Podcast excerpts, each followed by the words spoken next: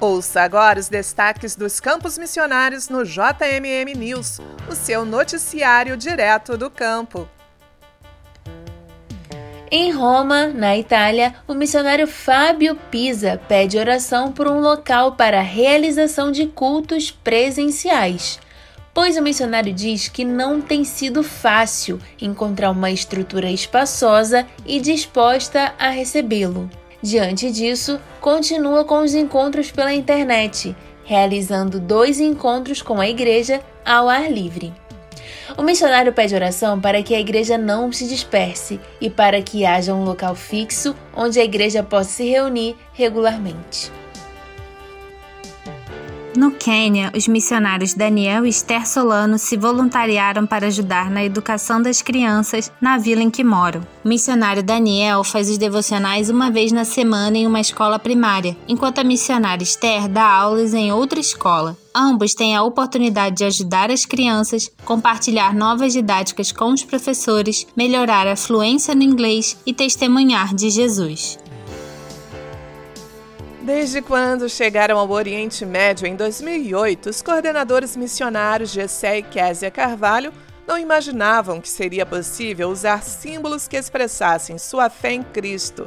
Mas depois descobriram que os cristãos árabes faziam questão de usar em seus carros e em suas casas esses símbolos da fé, como as decorações de Natal e o crucifixo.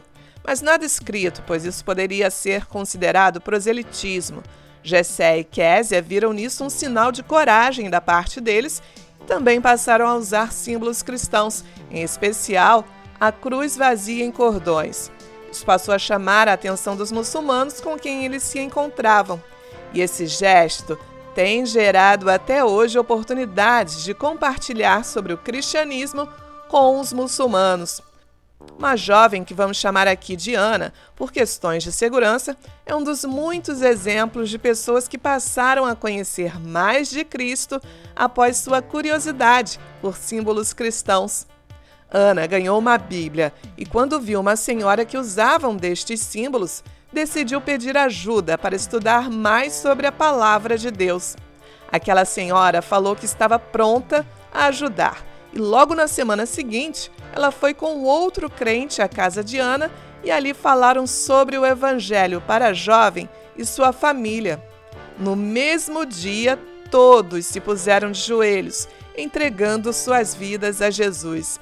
Agora, eles participam de um grupo pequeno de estudos onde secretamente outros muçulmanos também estudam a Bíblia. Tudo porque um símbolo de fé abriu as portas para o anúncio do Evangelho. A missionária Ana Lúcia Ferreira, que atua no Paraguai, treinou alguns alunos para visitar as famílias mais vulneráveis da região. Recentemente, durante este tempo de inverno, a missionária, junto com seus alunos, realizou uma campanha para a arrecadação de roupas e alimentos para famílias necessitadas da comunidade. Os alunos perceberam que seus problemas em casa são pequenos, diante da situação que viram dos seus próprios vizinhos. Com isso, eles fizeram um trabalho com muito amor e dedicação, e o fruto foi uma vida rendida aos pés de Cristo.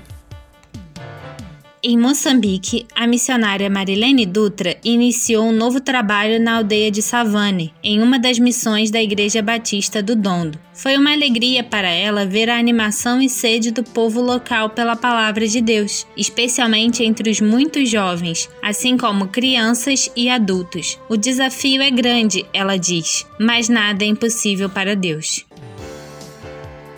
E para contribuir com as ações de missões mundiais em países dos cinco continentes, acesse agora mesmo o site doiagora.com.